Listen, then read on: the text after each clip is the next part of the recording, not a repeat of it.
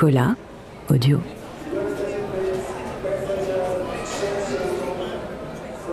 L'accord sur le transport aérien entre la Suisse et l'Union européenne permet un accès pratiquement illimité au marché unique de la communauté européenne.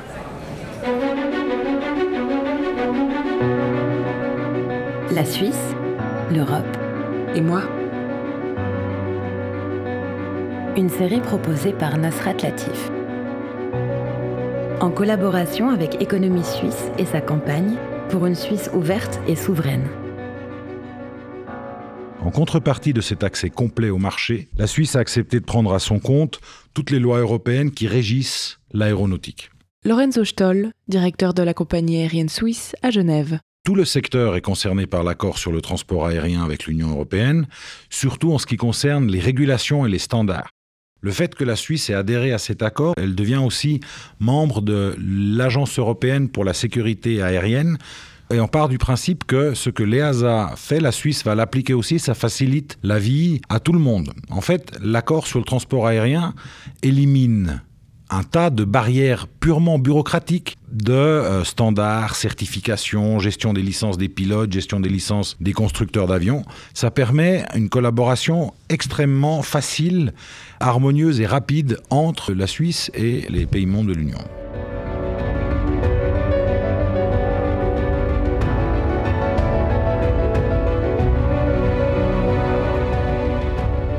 Georges Martin, ancien ambassadeur de Suisse. La question des relations entre Bruxelles et Berne, entre la Suisse et, l'Union européenne, c'est plus une question helvético-suisse qu'une question entre Bruxelles et Berne. C'est une question un petit peu comme, comme le Brexit en Angleterre. Finalement, les Anglais doivent savoir ce qu'ils veulent. Nous, les Suisses, nous devons savoir ce que nous voulons. Alors nous avons bien compris que ceux qui comprennent peut-être plus le dossier pensent qu'il est absolument nécessaire d'avoir cet accord cadre parce que tout simplement l'Europe n'a plus le temps euh, de nous traiter comme un pays euh, tout à fait extraordinaire. Euh, non, on est obligé d'avoir quelque chose qui nous permette de nous mettre en, phase avec les réalités de ce monde où les choses vont beaucoup plus vite.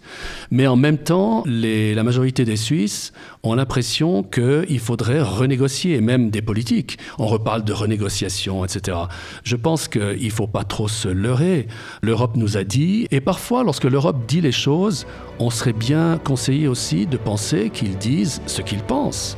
Ils nous disent qu'ils sont allés très loin par rapport à nos revendications.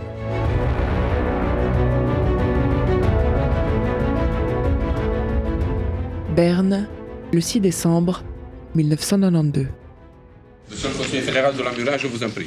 Archive RTS. C'est un dimanche noir, monsieur le président de la Confédération, monsieur le conseiller fédéral, mesdames, messieurs pour l'économie suisse, pour le futur des emplois dans notre pays, pour tous les partisans de l'ouverture dans ce pays, c'est-à-dire la moitié du peuple, tout canton confondu, et plus particulièrement les cantons romans et les deux balles.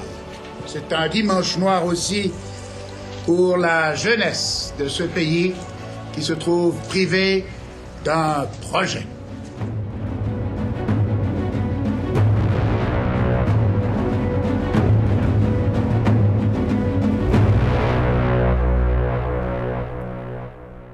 Gilbert Casasus, professeur en études européennes à l'Université de Fribourg. On vit dans ce qu'on appelle une croyance.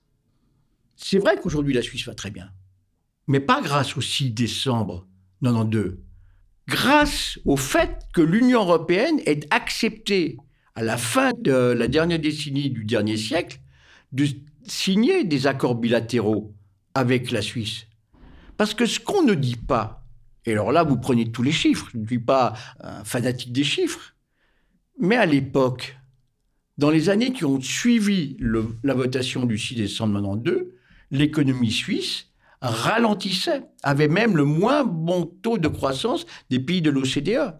Et qu'est-ce qui s'est passé après le 6 décembre 92 C'est que le monde de, l'entreprise est allé frapper à la porte A du Conseil fédéral, B de l'Union européenne, pour faire en sorte que le Conseil fédéral et l'Union européenne trouvent un moyen de sortir la Suisse dans ce petit marasme économique dans lequel elle se trouvait à cause du 6 décembre. Et dire aujourd'hui, heureusement que nous avons eu le 6 décembre 92, c'est oublier volontairement toutes ces années de diète économique que la Suisse a traversée à cause du 6 décembre 92.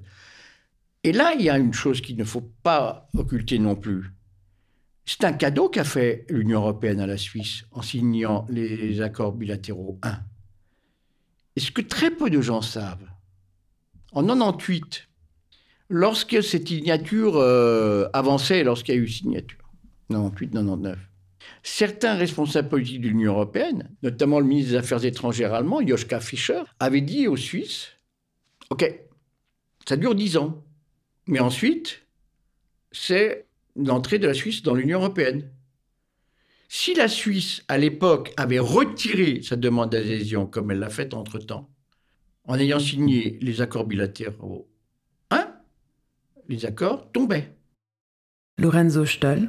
Suite au refus, dans les urnes, du peuple suisse d'accéder à l'espace économique européen, les entreprises suisses se sont trouvées confrontées à la difficulté de participer d'une manière ou d'une autre à la libéralisation du marché. Plusieurs entreprises ont cherché à avoir leurs propres moyens, mais les stratégies mises en place ont été plus ou moins couronnées de succès. Je pense que à long terme, ça n'aurait pas été la bonne solution de rester en dehors. La solution qu'a trouvée la Suisse, c'est les accords bilatéraux dans lesquels il y a l'accord sur le transport aérien, ce qui a permis à Suisse, en 2002, de prendre son essor et de devenir ce qu'elle est aujourd'hui.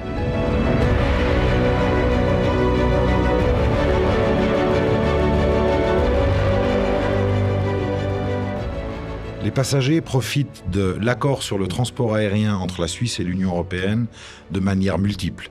La première chose de laquelle ils profitent, c'est la flexibilité et le nombre de destinations euh, desservies.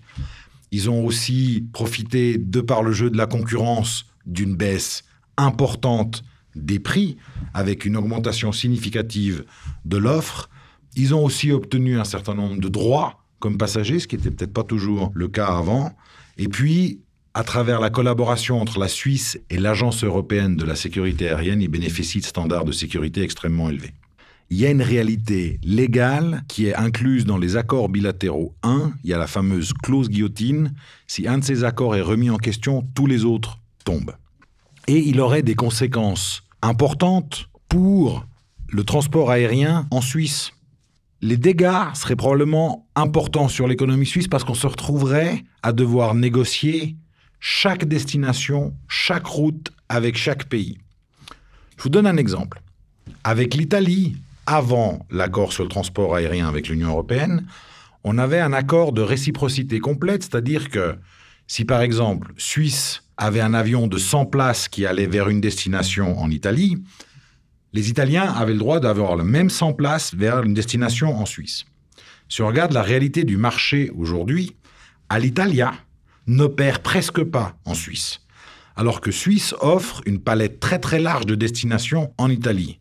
La question qui se poserait là, c'est est-ce que c'est Alitalia qui va grandir pour prendre la même dimension que nos routes à nous sur l'Italie, ou c'est Suisse qui va devoir enlever des avions?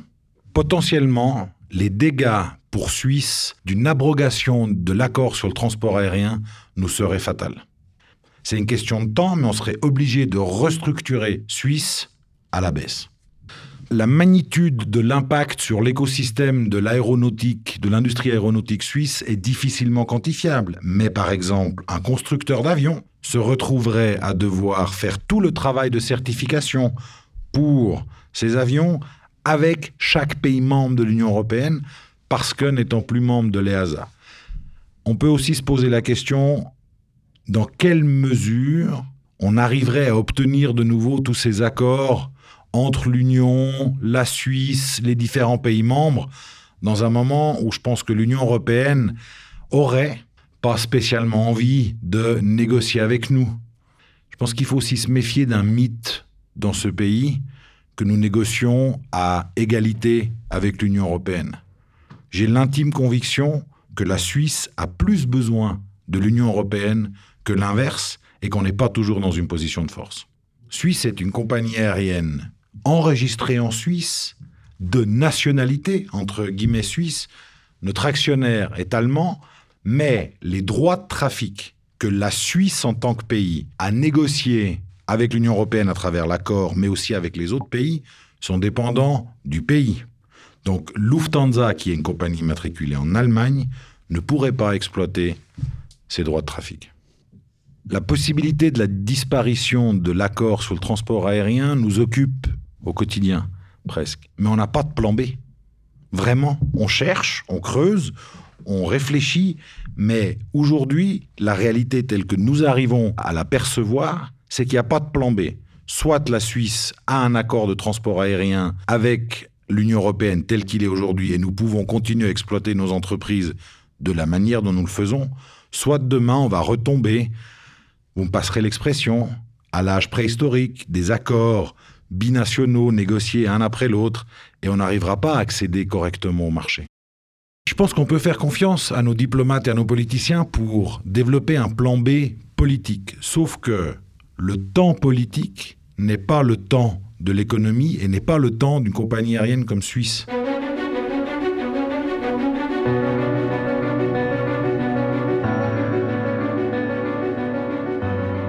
Suisse, l'Europe et moi. Une émission Cola, produite par Nasrat Latif, mixée par Jérôme Gana en collaboration avec Économie Suisse et sa campagne pour une Suisse ouverte et souveraine.